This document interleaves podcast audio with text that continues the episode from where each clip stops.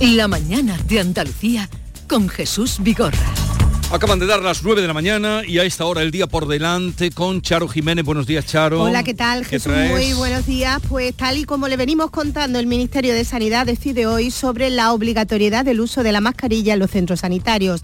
Hay consejo interterritorial con la presencia de la ministra y de los consejeros de Sanidad que comienza dentro de media hora. Andalucía apuesta por aconsejar su uso, pero no hacerlo obligatorio. Hoy será el primer consejo del gobierno del año que va a declarar de emergencia las obras hidráulicas entre Málaga y la Costa del Sol, mientras siguen los problemas por la falta de agua. El miércoles comenzarán a aplicarse restricciones en los municipios del campo de Gibraltar. Trabajo se reúne hoy con los agentes sociales para tratar de cerrar la subida del salario mínimo interprofesional. La última propuesta del Ministerio de Yolanda Díaz fue un 4% de subida que situaría la cuantía del salario mínimo en 1.123 euros al mes por 14 pagas frente a los 1.080 del 2023.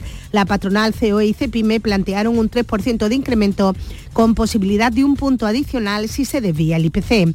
Los autónomos de Andalucía ya pueden solicitar la cuota cero, que es el reintegro de todas las cuotas que han pagado a la seguridad social durante el primer año de actividad. Son alrededor de 1.000 euros. Última jornada hoy de paro del personal de Tierra de Iberia. Los sindicatos no descartan una nueva convocatoria si no se atienden sus demandas. Iberia dice que la huelga no es la solución, sino que pasa por el diálogo. De momento no hay fecha para retomar las negociaciones.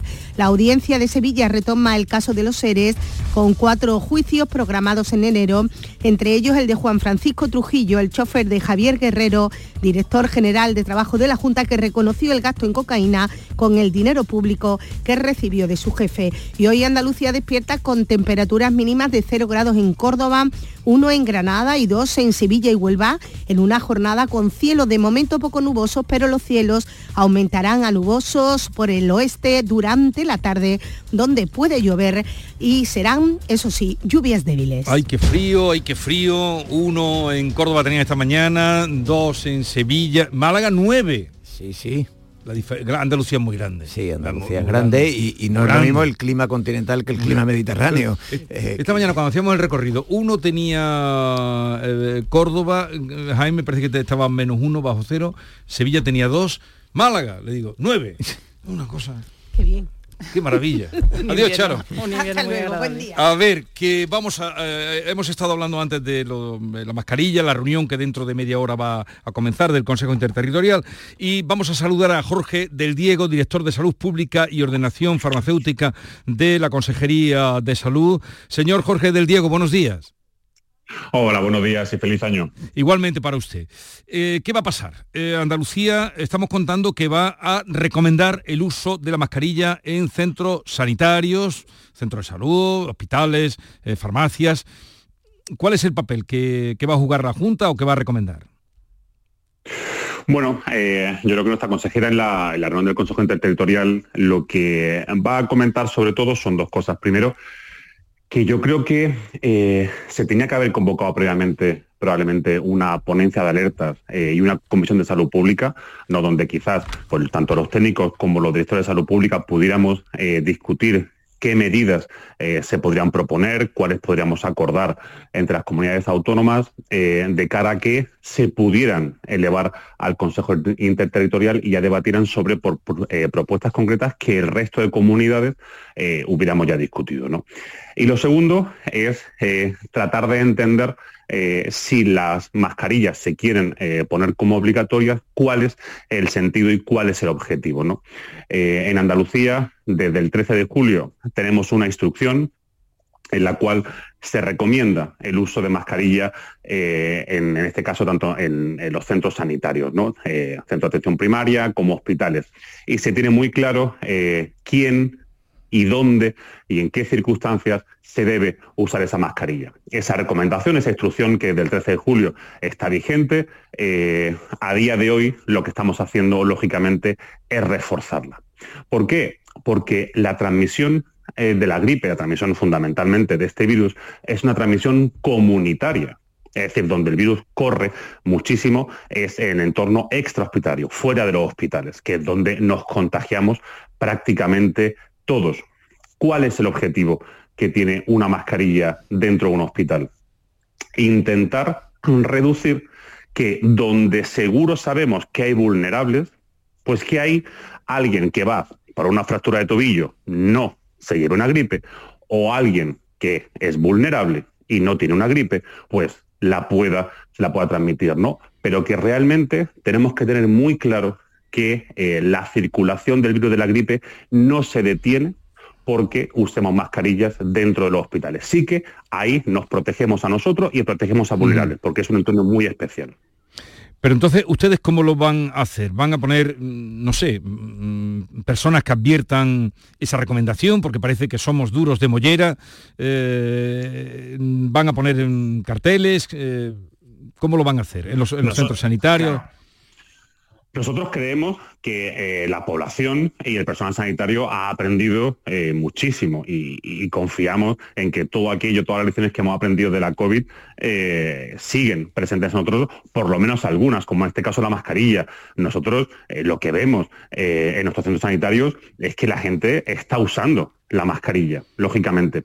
Pero cuando se da una recomendación, en este caso la recordó varias veces la semana pasada la directora gerente del SAS, cuando se da una, recomendación en una época de alta frecuentación, en una época eh, clave eh, para los servicios sanitarios por morder infecciones respiratorias como es esta, no se trata solamente efectivamente de poner un cartel o enviar un papel, sino que aquí toda la organización está absolutamente implicada en esto, desde las direcciones de los hospitales, direcciones gerencias, médicas, de enfermería, jefaturas, supervisores, hasta obviamente nuestros excelentes servicios de medicina preventiva y prevención de riesgos laborales, que ahora lo que se trata de hacer es abrirse al hospital, es decir, ir por el hospital y hacer entender a la población y a profesionales el uso de mascarillas en aquellos sitios que están recomendados. Es decir, se trata de una proactividad muy importante en esto.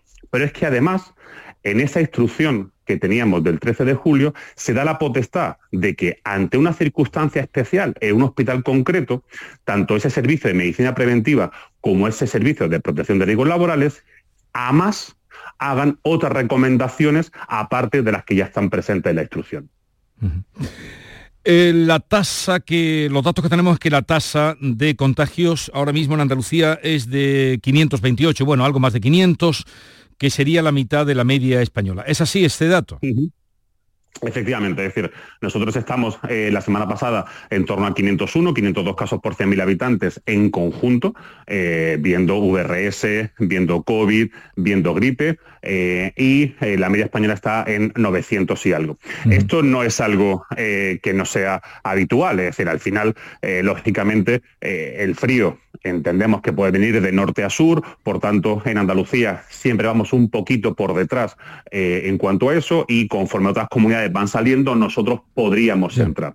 Sin embargo, eh, esto, es decir, ahora mismo eh, estamos en una situación prácticamente calcada a nivel de esta incidencia de la que teníamos el año pasado en Andalucía. En cuanto a vacunaciones, ¿cómo está Andalucía? Eh, ¿Vacunaciones de gripe o vacunaciones anti-COVID? Pues en Andalucía está bien, pero queremos ir muy bien y necesitamos ir muy bien.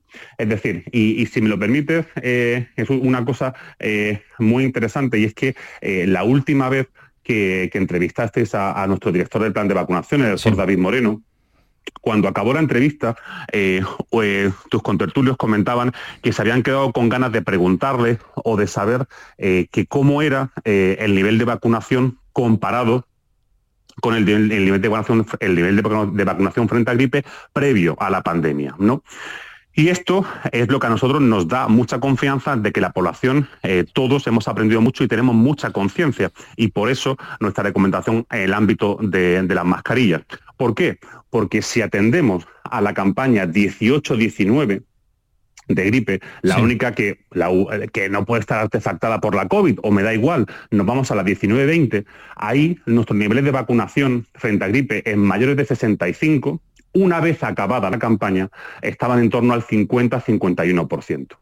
A día de hoy, cuando aún nos quedan entre uno y dos meses para acabar la campaña, ya tenemos casi un 25% más de personas vacunadas mayores de 65 que en esa época. Es decir, ahora mismo estamos en casi el en más del 63% de vacunación en más del 65%, pero tenemos que seguir. Tenemos que seguir. Queremos llegar por lo menos a ese nivel de 70%. Pero además, ya sabemos que hemos incluido a otros grupos muy importantes, como pueden ser los niños, donde ya estamos por encima del 41%, prácticamente calcado a lo mismo que la temporada pasada a, estas alturas y queremos queremos seguir aumentando. Por tanto, la campaña eh, va mejor de eh, lo que iba cuando a final de noviembre, principio de diciembre, volvimos a hacer ese llamamiento, donde pusimos muchos días de vacunación sin cita, el 18, el 19, 20, 21 de diciembre, 12 y 13 también, para niños específicamente el 27 y el 3, ahora que vamos a tener por lo menos todos los jueves de vacunación sin cita, es decir, que se están haciendo, se están tomando todas las medidas, ¿para qué? Para que ahora sí, en el entorno comunitario, donde realmente se produce la transmisión de este virus, podamos frenarlo con la mejor medida que hay, que en este caso es la vacunación. Bueno, ahora daré opción, ya que usted aludía al nivel de los tertulianos de, esta, de este programa, que puedan hacer... La curiosidad. la curiosidad, eso es lo que hace a, un buen tertuliano, un periodista. Eh, si queréis hacer alguna pregunta, pues pensarla que ahora os daré paso. Mm, si bien antes, si en la reunión de esta mañana eh, la ministra insiste con argumentos o como lo hagan en, la obligatoriedad, ese matiz, la obligatoriedad de las eh, mascarillas mm, en residencias de mayores, en fin, en el ámbito que nos estamos moviendo, sanitarios y tal. ¿Qué hará la Junta de Andalucía o su consejería? Nosotros, es lo que vamos a hacer es intentar tomar la medida más armónica y más coordinada que se pueda entre todas las comunidades autónomas, entendiendo que la decisión de hacer obligatoria eh, el uso de las mascarillas no puede ser una decisión aislada por así decirlo, una, una decisión basada en las prisas, sino que tiene que tener un fundamento detrás, se debe protocolizar, es decir, en qué niveles vamos a empezar, qué indicadores vamos a tener que cumplir para entender que a partir de aquí tenemos que eh, ponerla obligatoria en un entorno intrahospitalario o no. Siempre, como digo, entendiendo bien dónde se produce eh, el contagio principal de la gripe y qué es lo que queremos evitar si la ponemos obligatoria dentro de los hospitales. ¿no? Por tanto, es decir, oye, vamos a armonizarlo, vamos a tener un protocolo claro de cuándo se tiene que hacer, que la población no vea que esto se hace a salto de mata, qué niveles, qué indicadores y qué medidas asociadas a ellas se deben contemplar. Bueno, eh, no me digáis luego por qué no lo has preguntado, así es que si queréis alguna pregunta, aprovechar.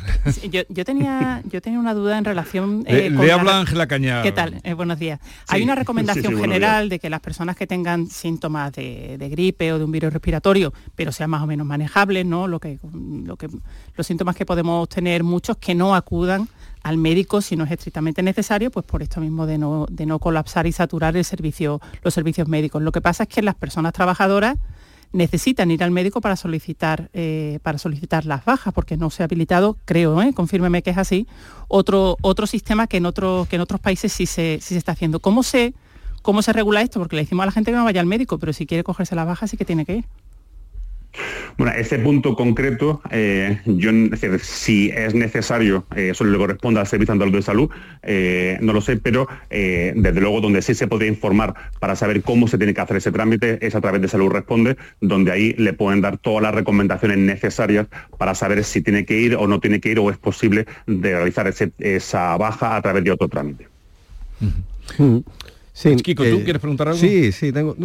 Hay, dos datos de las estadísticas de las últimas semanas, no sé si siguen igual, que me han llamado la atención, entonces me gustaría que me, lo interpretara y también hiciera algunas recomendaciones. Es cómo, pese a bajar el número total de urgencias, sí sube los ingresos hospitalarios y sobre todo también el tema de los menores hospitalizados. ¿no? En el caso de Granada, además era la provincia que más menores hospitalizados tenía. ¿no? ¿A qué se debe esto y qué se puede o se debe hacer?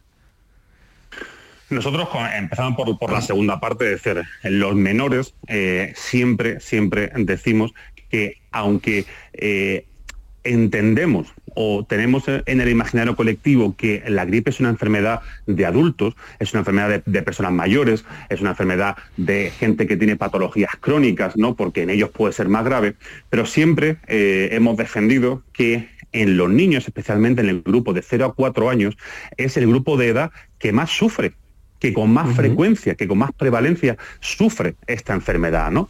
Eh, quizás, bueno, pues podemos pensar que los niños solamente es un resfriado, pero es que la gripe no es un resfriado, la gripe es algo más grave. Por tanto, en este grupo de edad es donde más eh, se concentra eh, la, la, enfermedad al nivel de mayores de 75 años y además son un grupo que la transmite con mucha facilidad, con mucha alegría, ¿no? Por tanto, es normal que existan ingresos de niños y por eso recomendamos tan activamente la vacunación y luego el hecho de que haya más gente eh, que esté ingresando, pues lógicamente es porque pueden eh, bajar las urgencias, pero que la gente que acuda, acuda porque realmente lo necesita. Es decir, que el mensaje cale de si usted tiene esta serie de sintomatologías, si usted no es una persona vulnerable puede estar en casa hasta que entendemos que hay algún síntoma, más grave, pero que aquellos que sí que son vulnerables, aquellos que son grupos de riesgo, sí que acudan a urgencias. Y por tanto, esa gente que acude a urgencias, como sufre la enfermedad de una forma más aguda, más fuerte, pues entonces pueden quedarse ingresados. Mm. Bueno, pues eh, gracias Jorge del Diego, director de Salud Pública y Ordenación Farmacéutica, a ver cómo viene la situación las próximas semanas y próximos meses y la mascarilla recomendable, sentido común por, por ti y por los demás.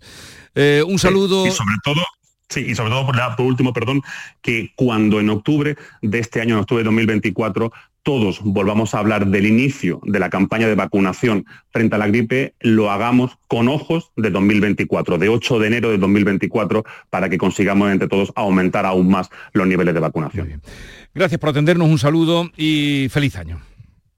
Igualmente, muchas gracias a vosotros. Enseguida continuamos, ahora nos tiene que contar Kiko Chirino eh, la historia que publica Ideal hoy en portada, no sé si lo habéis visto, que eh, una inspección de los grow shop, las tiendas de marihuana.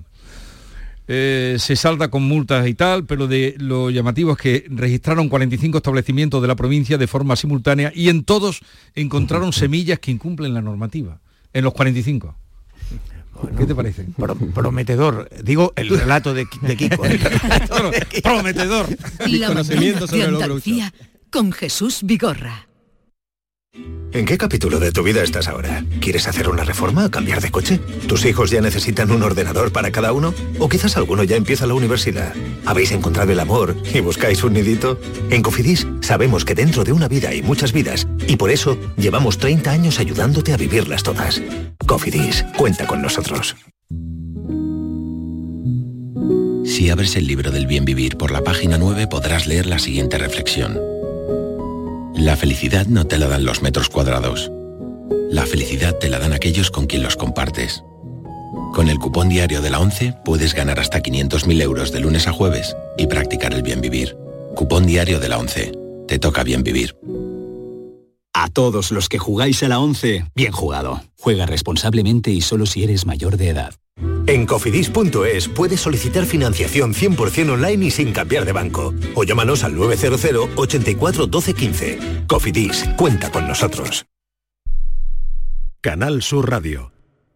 Cinco océanos, lo mejor en congelados en Sevilla. Hasta el 9 de enero, pechuga de pollo a 2,95 el kilo y chuletas de cerdo de centro o aguja a 2,95 el kilo. Variedad y calidad al mejor precio. Pechuga de pollo a 2,95 el kilo y chuletas de cerdo de centro o aguja a 2,95 el kilo. Cinco océanos. Escuchas Canal Sur Radio, la radio de Andalucía. Todo el deporte de Andalucía, de toda Andalucía lo tienes en El Pelotazo. 10 y 5 de la noche, esta es la sintonía del pelotazo, esta es la sintonía de Canal Sur Radio. Programón. Esto solo pasa aquí. Usted ha dicho el pelotazo, ¿no? Ha empezado con el programa, se llama el pelotazo. Claro. Pues eso es lo que queremos nosotros dar, el pelotazo. el pelotazo de Canal Sur Radio con Antonio Caamaño. De lunes a jueves desde las 10 de la noche. Contigo somos más Canal Sur Radio. Contigo somos más Andalucía.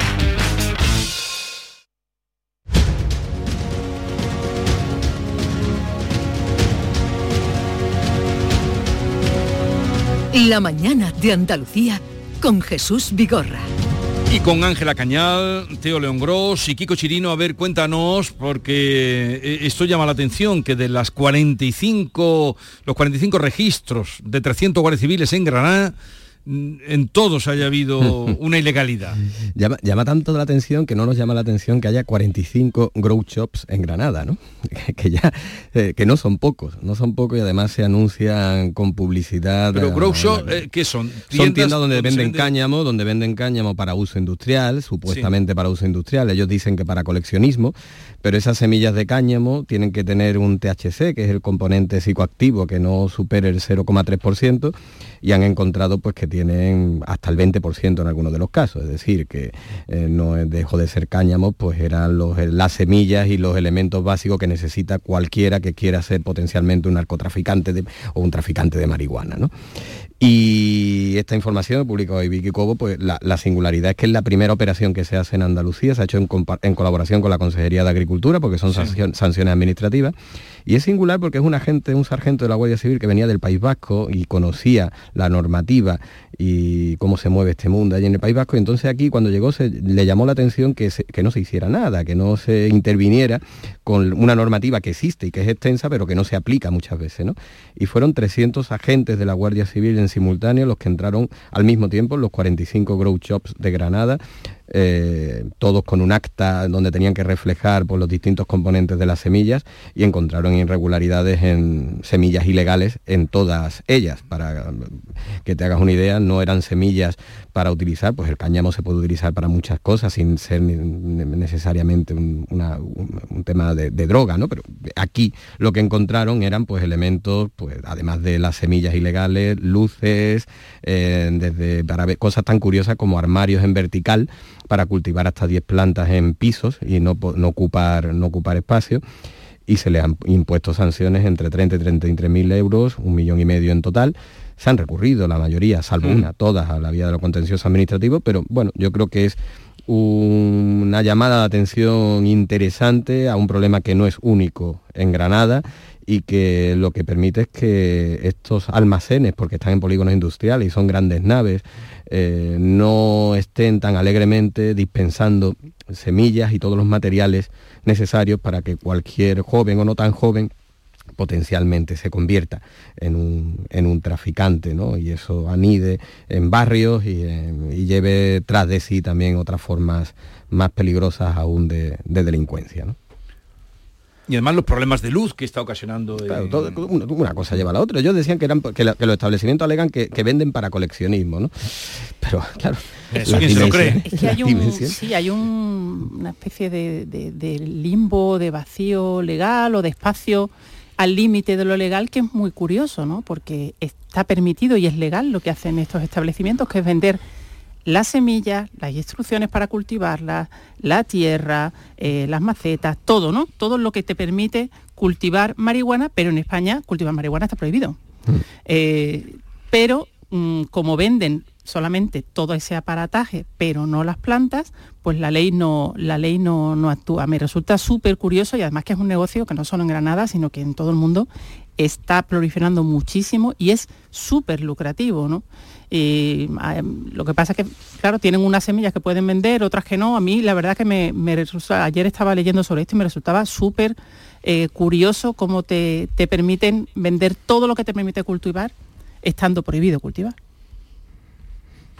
En fin, eh, pues nada, enhorabuena por este reportaje a quien lo haya hecho, que nos pone delante una realidad que, como bien apuntas, no se había hecho hasta ahora nunca ni una inspección de eso. O sea que. Sí, eso es lo más insólito. Lo, ni una inspección. Lo, peculiar es no, tanto lo que sucede como que no se controle lo que mm. pueda estar sucediendo. No, pero además, las de veces que hemos oído. o sea, pensar en ese negocio que no merezca inspecciones no sé, no deja de ser extraordinario. ¿Qué pensarán quienes ponen... Pensar en la buena fe y voluntad de los dueños, ¿no? Que van a vender solo semillas del 0,3%. Eh, ¿Qué pensará la gente que está ahora en puertas de abrir un negocio, lo que le exigen, lo que le miran, lo que... estas cosas que no...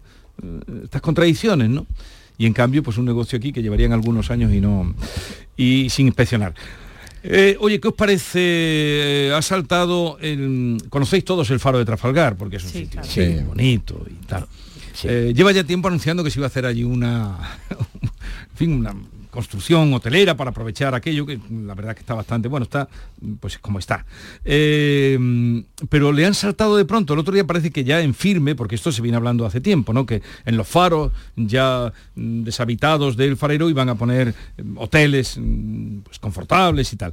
Y, se han levantado de pronto ahí en, Trafalgar, en, en, en Barbate, 9.000 firmas, mm, decían ayer que tenían ya contra que ahí se pueda construir un hotel.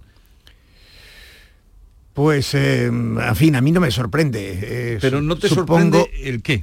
No, no, me sorprende que, haya eh, una oposición. yo creo que todo el que haya estado, independientemente, seguramente habrá estado en ambas. El que haya estado en los caños de Mecas ha estado en Zahora y, el que ha estado en y el que ha estado en Zahora está en Caños de Meca y el faro de Trafalgar está en medio, en una, mm, en fin, en una posición extraordinaria además la palabra Trafalgar eh, yo creo que lleva añadido el valor de la historia, que, mm. es un peso extraordinario, ¿no? Es decir, de la, mm, memorable batalla de Trafalgar, en, memorable como tal batalla. Perdóname, ahí hago, un inciso en esto, estoy completamente de acuerdo contigo, pero que hasta el año 2005, hasta que no se cumplieron los 200 años de la batalla, no se puso ahí una piedra diciendo que había sido la batalla. No había nada. Bueno, porque no era, no, digamos, para las glorias nacionales no era la batalla más... Eh, que la perdimos. Preferían recordar algunas batallas contra el turco, el Lepanto quizás, eh, y no tanto en eh, la de Trafalgar, en la que se fue efectivamente derrotado en una mm, gran batalla para los británicos que hicieron una maniobra eh, extraordinaria con unas naves más pequeñas, les permitió utilizar la agilidad y la rapidez frente a las naves pesadas de las tropas. Por supuesto, tengo que decir cuyo almirante era el francés, torpísimo Villeneuve, Que, eh, que no ayudó nada. Y hubo, eso sí, episodios absolutamente heroicos que han quedado en la memoria de la Marina española eh, por parte de, en fin, de los churrucas y compañía. Dicho lo cual, eh, ese peso de la historia me parece que le añade al lugar un valor que ya tiene como espacio natural. Es, eh, ya digo, en ese, en, ese, en ese eje de Zahora y de los caños de Mecas, que son unas playas magníficas, donde están siempre llenas de, cometas, de eh, kitesurfistas y de bañistas eh, que pasean por esos kilómetros interminables de orilla, de arena dorada y, y, fin, que es un sitio magnífico. Y por tanto, que haya reservas, a que haya una construcción que pueda resultar agresiva, me parece básico. Otra cosa es que toda construcción no necesariamente lo tiene que ser y que merece una evaluación. Yo no conozco exactamente el proyecto y consiguientemente digo, no me extraña que haya firmas que se opongan, porque haya una actitud, digamos, proteccionista, pero me gustaría conocer el proyecto para tener una opinión, digamos, con, fundamento. Sí, lo que se ha, lo que se ha difundido del proyecto, que tiene el apoyo de, de la Autoridad Portuaria de Cádiz, que lo promueve, y también del Ayuntamiento de Barbate, es que va a haber un restaurante y asociado a un centro de interpretación mm. pues del apartado histórico del edificio. Em, esta, mm, la cuestión del aprovechamiento de los faros para otros usos no es algo nuevo en absoluto. Hace ya bastantes años que, desde Puertos del Estado se viene trabajando en cómo gestionar unas instalaciones que la mayoría, en muchísimos casos, están ya en desuso, no se utilizan como ayudas a la navegación, tampoco están habitadas como estuvieron muchas de ellas en el, en el pasado y que tienen un coste de mantenimiento muy importante. No siempre la concesión privada es la mejor salida y en este caso estoy contigo, habrá que analizar si este proyecto es el mejor pero eh, en todo el mundo y en España hay ya muchísimos faros que se están utilizando para uso incluso hotelero, que es una propuesta que se hizo para el faro de Trafalgar y que la Dirección General de Costas descartó porque no se ajustaba a la ley. Y hay muchísimos faros en España que ya se están utilizando con, otros usos. La cuestión es darles vida, ayudar al, mantenimiento, que la conservación de todo el apartado patrimonial esté garantizada, eso es muy importante y debe estar asociado a la concesión y hacerlo compatible. Si en este caso lo es, lo desconozco, es verdad que el entorno es muy especial, eh, no solamente desde el punto de vista histórico, sino también natural, que es un lugar muy, muy querido, muy apreciado. Habrá que ver cómo de compatible se pueden hacer todos los usos. Sí, al final parece que nos resignamos a que la, evolución eh, está reñida con la preservación y el respeto de la historia. ¿no? Aquí, en este, en este caso, en este caso, eh, con respecto a otros faros, la singularidad que tiene es el entorno, el entorno inmediato del faro, ¿no? Pues, no sé si es más o menos un kilómetro de, acceso, que es un acceso que no es con tráfico rodado y, ahí preservar aquello entiendo que es entiendo que es la sospecha que hay en algunos colectivos, porque no sería ni mucho menos ni el primero ni, ni, ni sería el último de los desmanes que se cometen en primera línea de playa y en entornos protegidos. ¿no? Eh, claro, la suspicacia viene cuando el proyecto en sí pues, tiene elementos como que te van a recoger en un coche eléctrico, como el de los campos de golf para acceder al, restaurante. ¿no? Eh, pero por otra parte, si no se da uso a esos faros que no tienen ya utilidad para lo como lo que fueron concebidos, ¿no? Eh, la preservación será también complicada. Entonces tendríamos, tendríamos que no es tan difícil que ser capaces de hacer combinar ese equilibrio, ese equilibrio entre la evolución y la historia, ¿no? y dotarle de un uso porque si no el, faro de Trafalgar pues se, convertirá, no, si no este, otros faros pues con el paso de los años en una ruina. Pues en lo que hemos visto ya muchos, pero vamos también en esto mm, que se, podrían dar una vuelta, ya que estábamos hablando de inspecciones por toda la el palmar, que se dar una vueltecita por allí a ver cómo está aquello en cuestión de licencias, que aquellos, en fin, el día que pase algo ahí, mm, es una barbaridad cómo, cómo, se ha, cómo se ha incrementado todos los negocios que han ido colocando y todo de una manera... Eh, bueno, la historia urbanística de la costa de Andalucía, y especialmente aquella que tiene más presión turística, pues la conocemos. En fin, que me alegro mucho de veros, que tengáis eh, un buen mes de enero y, nada, hasta la próxima. Pues hasta, febrero, ¿tienes vacaciones no, te vuelvas a poner malito. no, te, ¿qué va? No te vuelvas a poner malo, tú. Te veo tosiendo, pero eso ya son los... Nah, ya eso, ya es eh, las secuelillas eh, finales. No tiene permitido ponerse malo trabajando. Fue el 25, efectivamente. Fue el día que yo estuve malo, malo, de verdad, fue el día de Navidad. Es un curro adicto. se, debe a Deja de hacer de análisis y se pone malo. Y, ya está. Pero bueno. Pero en cuanto volví, oye, estupendo. Oye, Ángela, Kiko Chirino y Teo León Gross, al que pueden ver y recomiendo seguir a la una menos 10 en mesa de análisis. Hasta la próxima. Que tengan un buen día. Igualmente. Igualmente.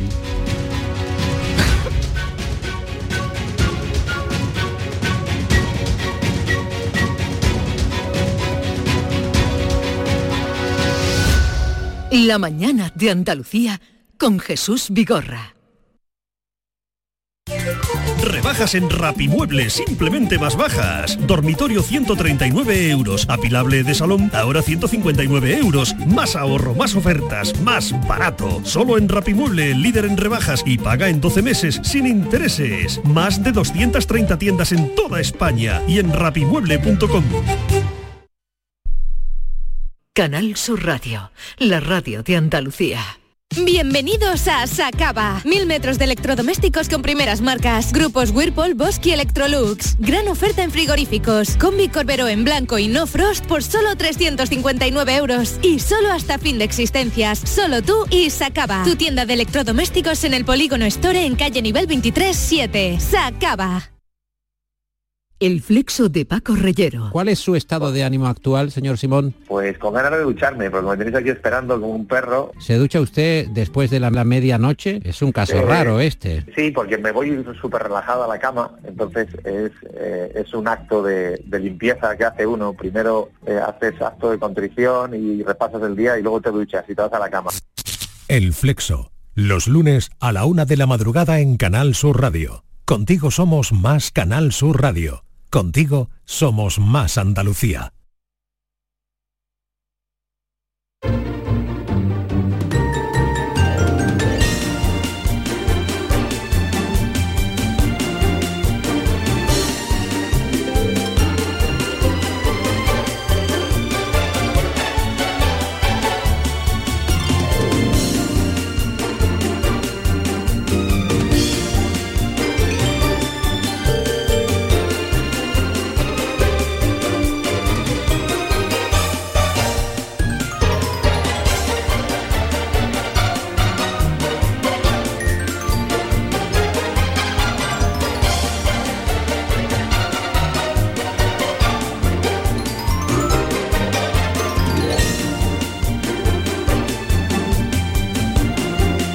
9.34 minutos de la mañana.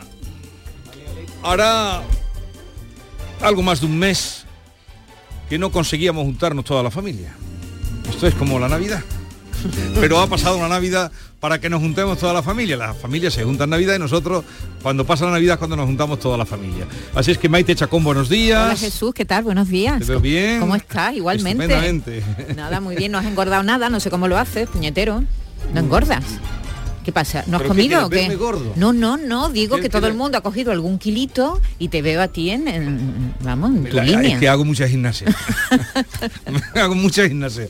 Eh, Yolanda Garrido, buenos días. Hola, buenos días. ¿Qué tal estás, querida? Bien, bueno, bien. has estado un poquito... He estado un poquito tocada, sí. Pero bueno, ahí vamos, mm, como el año, tirando para adelante. Eh, pues ya está. Eh, David Hidalgo. Buenos días, totalmente fuera de lugar estoy, ¿eh? No me ha dado, ni, no me ha dado ni un abrazo, he entrado, me ha empujado para acá. No, pero porque estaba ya sonando la sintonía, yo te doy todos los abrazos que quieras, pero ojo, que ahora conviene no abrazarse mucho. Sí, por eso estás tú en la sierra, llevas 15 días y no cogió ningún virus, ahora te va a... no abrazarse mucho porque todo... Distancia, distancia. Ahora te va a enterar tú lo que De todas maneras estoy muy contrariado, ¿eh? No me, no me esperaba venir a trabajar hoy, ayer me cogió por sorpresa, yo iba de fiesta en fiesta, una comida para acá para allá, y ahora digo, uy, que mañana hay que ir a trabajar. y... iba de fiesta en fiesta. No te esperabas. No me esperaba que esta, sorpresa que venga tan pronto venir a trabajar. Tiene muchas ganas de veros. Pero estoy ahora totalmente fuera de juego. Y Bea Rodríguez, que ya llegó más tempranito, y ya además os habéis, eh, ya nos hemos visto, habéis hombre, claro, claro. Nos hemos besado, pero así un besito de mejilla para que no nos demos los virus, a ver si uno de nosotros va a tener la gripe A y se va a dar de baja el equipo entero. Bueno, y los reyes que Jesús. Mm, ha sido bueno. Discretos. ¿Te has portado bien? Sí. Sí. Di algo. Yo trato de ser bueno. ¿Qué es lo que más te ha gustado de todo lo que te ha traído los Reyes? Lo que más me ha gustado, mm, lo que está por venir. Porque ah, tú sabes que muchas veces esto vale por... El, ah, pero que son los reyes... Vale, lo que está por venir, lo que está por llegar. Ah, pensaba que los reyes iban a la rebaja. No, ah. no, no. Eh, eso queda feo. Ah, pues yo lo hago. Hombre, a mitad de precio la cosa no está ahora para... Pero eso queda un poco feo. Ah, no. Yo le digo a mi mujer, Baltasar va a venir día 10. día 10 viene. Pero, eso queda mal, ¿no? Eso queda mal. Un vale. Pero la vida como está, hijo, Pero no si eso tiene un truco muy bueno. Tú ¿Ah, haces compras eh, te traes el, el ticket regalo. No lo digas por la radio. Como que no, eso no, eso no es malo, eso es legal completamente, luego lo devuelves. ¿No es delito? Es que yo lo hago eso. Hombre, no, no, no está bien, no, no, no, no está bien que digáis no, eso. No, digo, no, no como norma, no como norma. A David que vaya y compre. Y que... Por lo menos que se encuentre esa mujer algo. Eh, ah, pero ¿qué está diciendo? ¿Que lo compre y después lo devuelva? ¿o sí. si no le convence o si... Que, que lo devuelvas para luego comprarlo rebajado. No me entero bien. A ver, tú compras el tú regalo. Lo compras Mira, David, de verdad, tú parece que te acabas de caer. No, viene de fiesta en fiesta. Tú lo compras y ella lo abre y se lo pone, ¿no? Pero lleva el ticket regalo. Va a poner. Tienes que llevar el ticket regalo. Te lo va a poner. ¿Y cómo va con el ticket por la calle? no, no, hombre, no. Pone, ticket regalo. Ah, Entonces tú cuando, cuando llega la hora de la rebaja va Vale, y lo devuelve. Y lo devuelve. David, ya está mal cafelito, mi hermano. No, estoy, estoy ahora mismo realmente muy mal. Vale, vamos. Quería comenzar hoy este feliz encuentro con, con vosotras, incluido David, con esta música que me llegó, yo estaba fuera de, de Sevilla. La tenemos, Marcos, querido Marcos, sí, la, la, esta de la cabalgata de la Virgen de los Reyes. Ah, yo, sí. lo, yo lo he dicho. Muy viral, ¿eh? Venga, dale. Yo me emocioné y todo, ¿eh? Pero la viste en tanto yo? No, yo lo he visto a, los cinco minutos, estaba en TikTok, era una, es una, una, banda de música que iba por el barrio de los Remedios de Sevilla, donde había golpado una multitud de personas para ver la cabalgata y de pronto esta banda, Virgen de los Reyes, empieza a entonar Será porque te amo. ¿Cómo a se tocar, A, interpretar. Y casi casi que la, gente la gente eh, calla la banda porque toda la multitud, miles de personas empiezan a cantar la canción y a saltar. Me parece una cosa que Oye, David, eso yo lo he visto en el fútbol también. Esa canción la utilizan mucho los hinchas de algunos equipos. Ah, sí, eh, sí, sí, por eso se la sabía todo el mundo. Sí, sí. Bueno, no, es una canción muy famosa. Ya lo sé, eso de los años 80, de, Richie Poveri. Exactamente, una canción súper famosa. El fútbol lo hacían en Argentina y ahora ha venido a España. Eso ah. Los argentinos lo hacían desde hace mucho tiempo. Cantaban esta cantaban esta canción con los, todos los hinchas, era porque te amo a su equipo. Y en España también hay algunos ah, hinchadas que también la cantan. Pero mi pregunta es si la gente vamos a escucharla, vamos a escucharla. Ah, no tenemos. Esta es la canción, pero ya mm, remasterizada, revisada. Mi pregunta es, ahora cuando lo escuchemos, si esas miles de personas ya sabían que le van a tocar y estaban preparadas o fue todo improvisado. no, ¿cómo lo van a saber? Ni, que le entregara a la gente el repertorio que tocan las bandas. no, pero hay grupos de gente que dice, vamos a poner... un papelito para ver lo que van a tocar la banda, chiquilla. Ahí, ahí, ahí, ahí, estos son.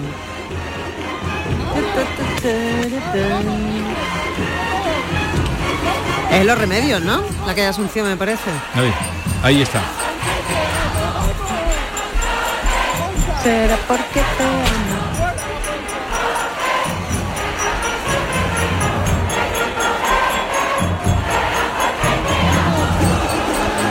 El estribillo es lolo, lolo, lolo, lolo. Eh.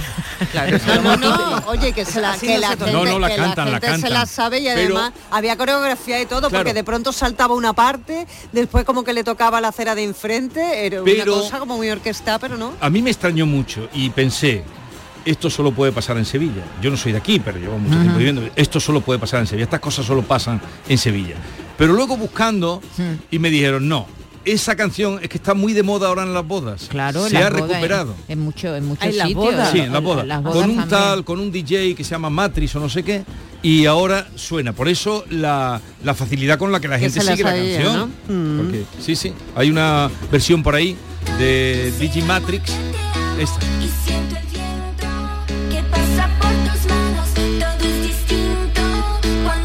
A mí me gustaba más la original, no por nada, ¿eh? De todas formas, creo que hay una tendencia, y el año pasado se hizo, se hizo con la canción de Quevedo, ¿te os acordáis?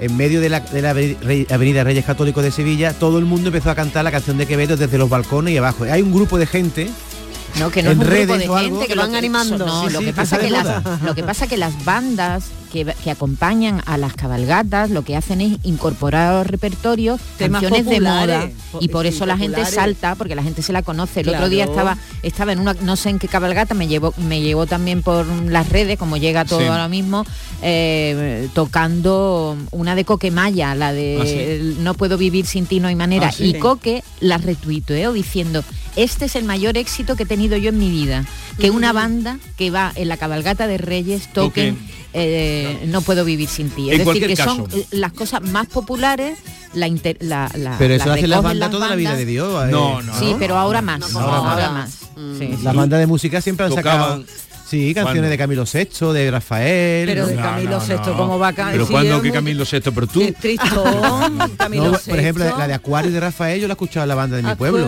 Claro, pero se lleva mucho tiempo haciéndose, pero claro, ahora además Pero como hay tanta gente en, to- a- en todos los sitios hay tanta Rafael. Claro, pero eh, Rafael la hispanizó. Vale. Claro. El caso es que luego vamos a hablar con el director de la banda y le podrás contar si eso está preparado, si repartieron la partitura o no. Mi pregunta para ti es, si tú estás en ese mogollón de gente, ¿tú hubieras saltado El y primero. cantado el estribillo el primero? Seguro. Eh, en ese mogollón no me vas a ver. Y a mí tampoco. Por prescripción facultativa. Bueno, desde el balcón podía Sí, haberlo pero hecho. te animas. Cuando estás en un sitio de eso y ves que el- todo el mundo Sí. está cantando, tú te arriba, La Claro, verdad es que, claro. por lo que hemos visto, eh, era un momento de, de catarsis, era un momento catártico.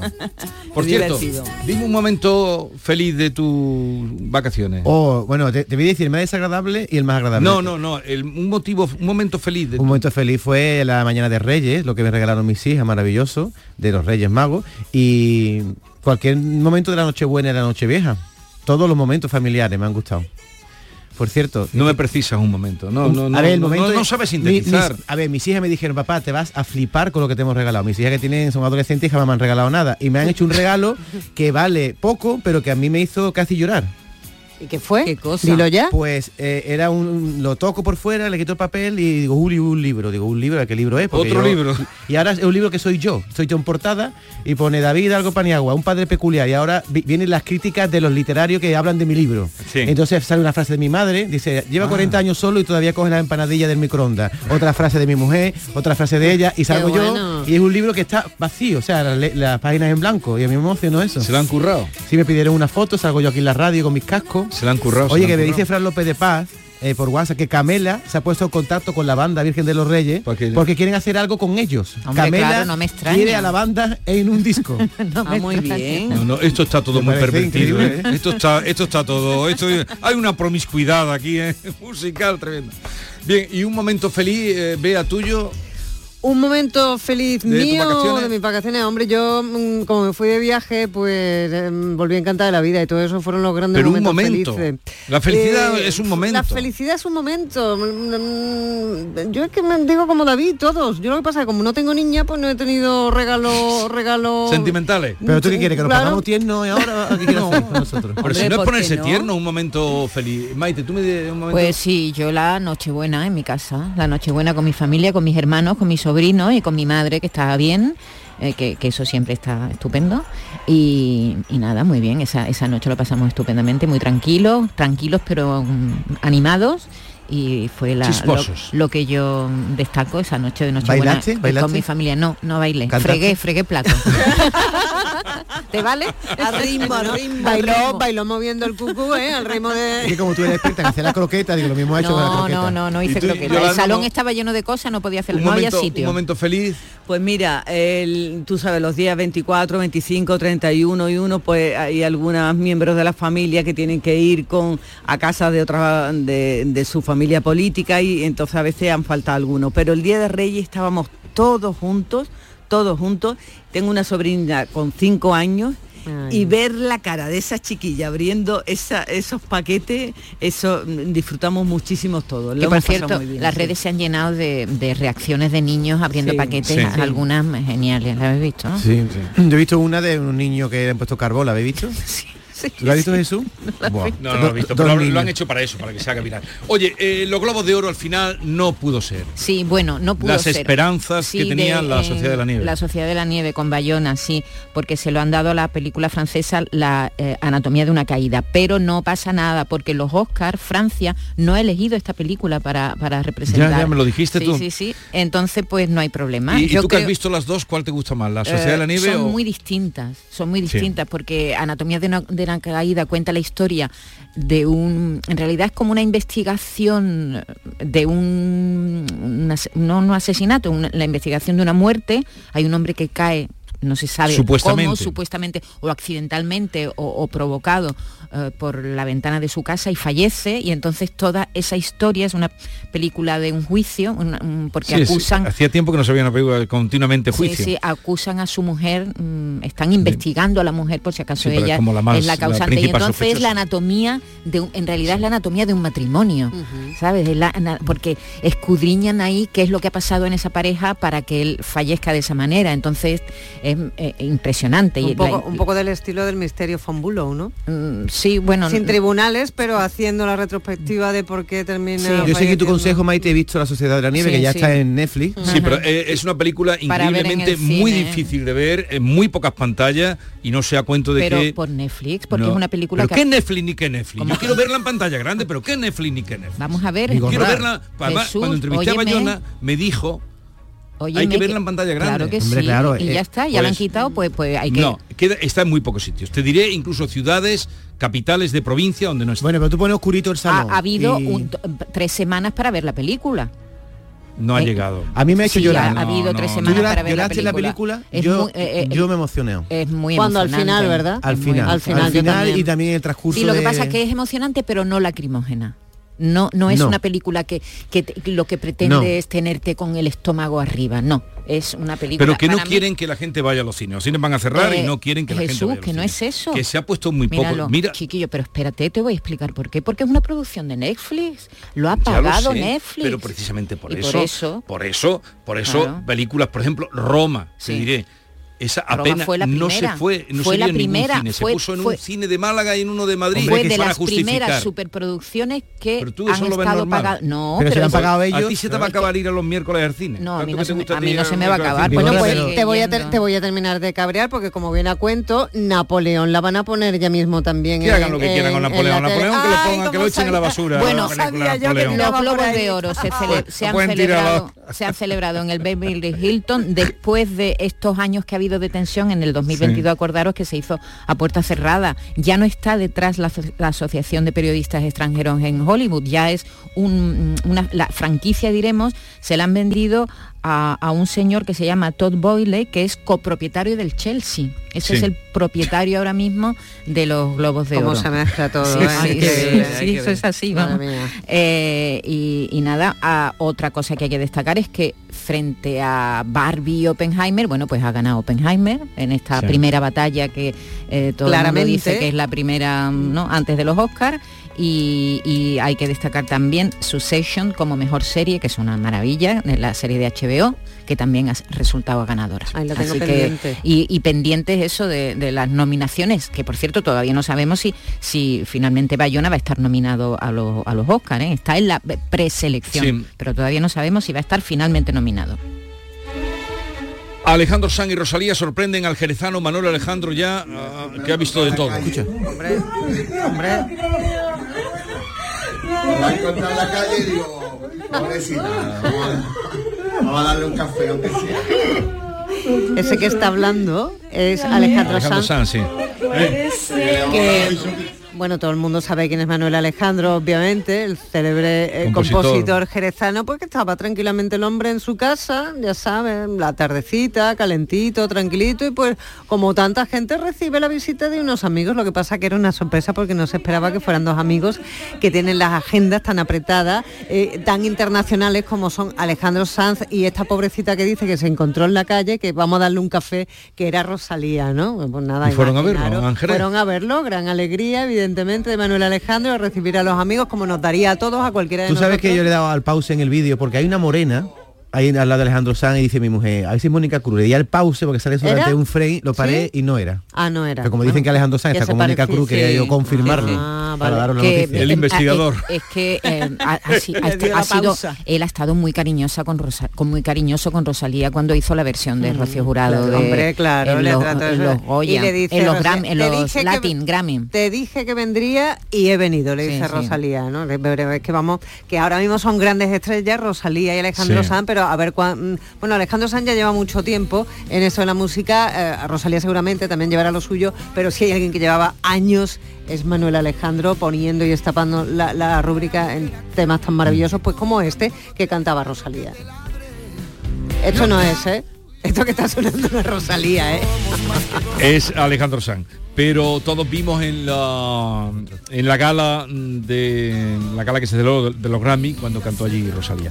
Bueno, eh, David, ¿qué me cuentas de una española que cuenta todo lo que vivió en una discoteca liberal en Berlín? Porque hay gente que en Navidad en vez de irse a, la zambomba o cantar villancicos se va a fiestas liberales. ¿Qué es una fiesta liberal? Bueno, yo, te voy a contar un día, un día te contaré lo que es la fiesta de la yegua en Berlín, que me han contado datos de eso, pero no es el caso de lo que voy a contar ahora. Hannah Aquiles es una chica que crea contenidos en internet y decide ir a una discoteca o club liberal de Berlín lo primero que hace es esperar en una cola durante una hora y ya el segurata la, mira con cara de mala hostia porque no... Para, eso de segurata no me gusta. El, de seguridad la, mira con cara de mala Porque como si no va a subir, no sé quién está abajo, si el Paco o el Curro van a subir, te van Antonio, a... Antonio. Pero ella iba vestida... Antonio se va. Al amigo que iba con ella le compraron una camiseta transparente en un sex shop antes de entrar. Había que ir un poquito provocativo. La encargada de guardarropa era estaba en pelota. Y le dice, dame usted el móvil. Dice, ¿cómo te iba a dar el móvil a ti que estás en pelota? Ella ya estaba empezando a, mosquearse. a mosquearse porque no sabía dónde había entrado. Después vio que estaba ahí mucha gente desnuda, ella iba con unos amigos desaparecieron y después me deja en vilo porque dice, perdí a mis amigos y se acabó marchando. No se sabe lo que había dentro. Pero, pero ¿de dónde ha sacado esto? Pero esto de, Nunca en mi vida había visto un culo tan depilado. Sigo asimilando todo lo que vi en la discoteca liberal de Berlín. Primero tienes que hacer cola de más o menos una hora que te viene perfecto para prepararte y para ver lo que hay dentro. La verdad que para mí fue divertido. Bueno, divertidas fueron las cervezas que me tomé por el camino. Cuando llegas a la puerta te viene el típico seguridad con cara de mala hostia para preguntarte que qué outfit llevas porque tienen que evaluar si tu outfit es lo suficientemente perro del infierno como para entrar. Se supone que es una de las discotecas más difíciles de entrar. A mí me miraron y no me dijeron nada. Yo creo que me dejaron entrar por lo guapa que sé. Mi amigo sí que tuvo que enseñar la camiseta transparente que tuvimos que ir a comprarle dos horas antes en un sex shop. Así fui yo vestida.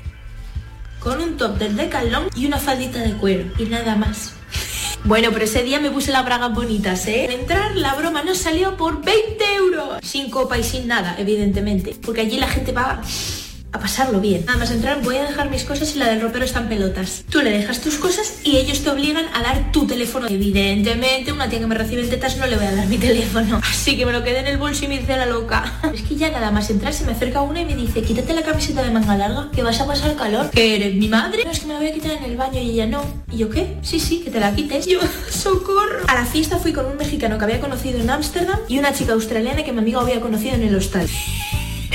si nos ves la cara de los tres. ¿De qué hacemos aquí? Porque, resumen, es una discoteca que ponen como excusa que ponen tecno, a poner camas, ir en pelotillas y tocarse entre todos el mondongo. A mí no me engaña. Luego, pues ya lo saben lo que es una discoteca liberal. Eh, nos ha ilustrado David. Si alguien le ha caído bien, se llama Hannah Aquiles, pues si la quería ver Ahora te digo una cosa, si tú te pones una cola de un club liberal, ¿qué te quieres esperar, hijo? Claro. ¿Qué, quieres ver? Claro. Gente en pelota y, poca ropa, Es que un club liberal no dice nada, porque podría ser un club de debate. Sí, lo dice, sí lo dice. Hay un club liberal aquí en las siete revueltas que es un club de debate, eh, Club Liberal Jovellano. Si tú no, te, no quieres desnudarte, nada más entrar, no vayas a Club Liberales. Si, la del guardarropa iba, estaba en pelota, pues tú a mí, que te vas a encontrar.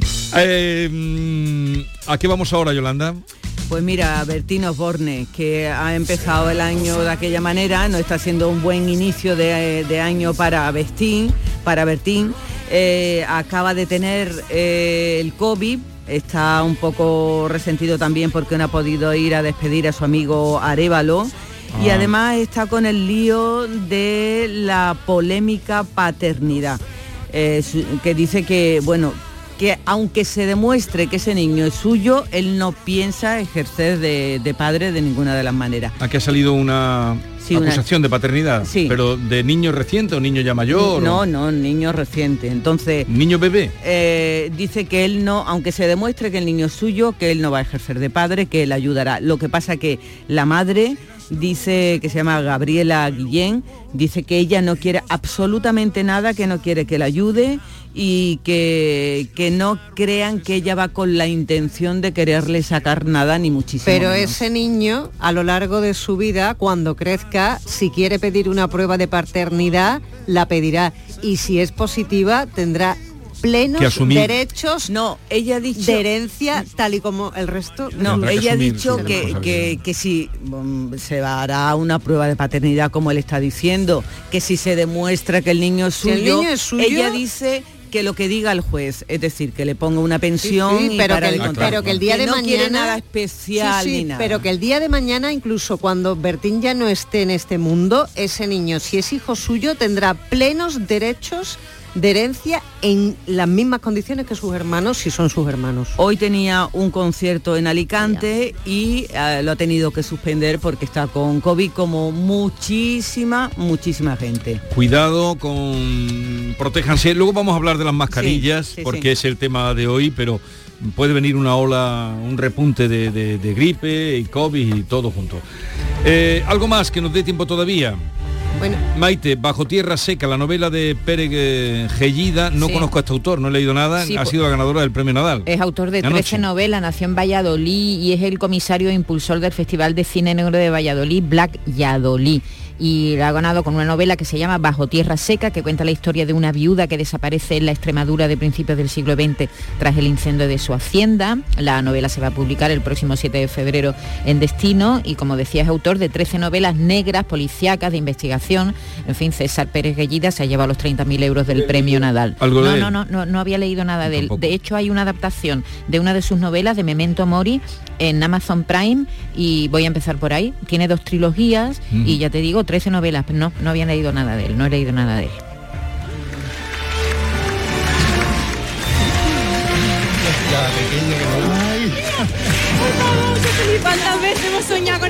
Y este es un momento emocionante, la llegada de Manu Sánchez a, Tierra de Talento. Al programa Tierra de Talento, esta es Mariola Canta... Cantarero. Cantarero presentándola. la emoción suya. Es que me dejéis darle las gracias a esos sabios de Oriente, pero también a los que tenemos aquí dejadme que le dedique todo esto a nuestra sanidad pública por una tontería, porque a mí me han salvado la vida. El público en pie, después de varios meses con ese cáncer de testículo sufriendo, Manu Sánchez vuelve a la pantalla de Canal Sur en Tierra de Talento con esta emoción. Nos alegramos un montón, a ver si un día podemos echar un ratito con él. Ya tuve ocasión de hablar con él, como os lo dije, cuando se presentó la programación de Navidad y lo vi estupendo y ahora en el programa... Nos alegramos mucho de su vuelta. Eh, después de las 10 vamos a hablar de las mascarillas, les vamos a pedir su opinión, que piensen, luego se lo contamos cómo lo vamos a hacer y, es el tema hoy de contraste y del que se hablará en los próximos días.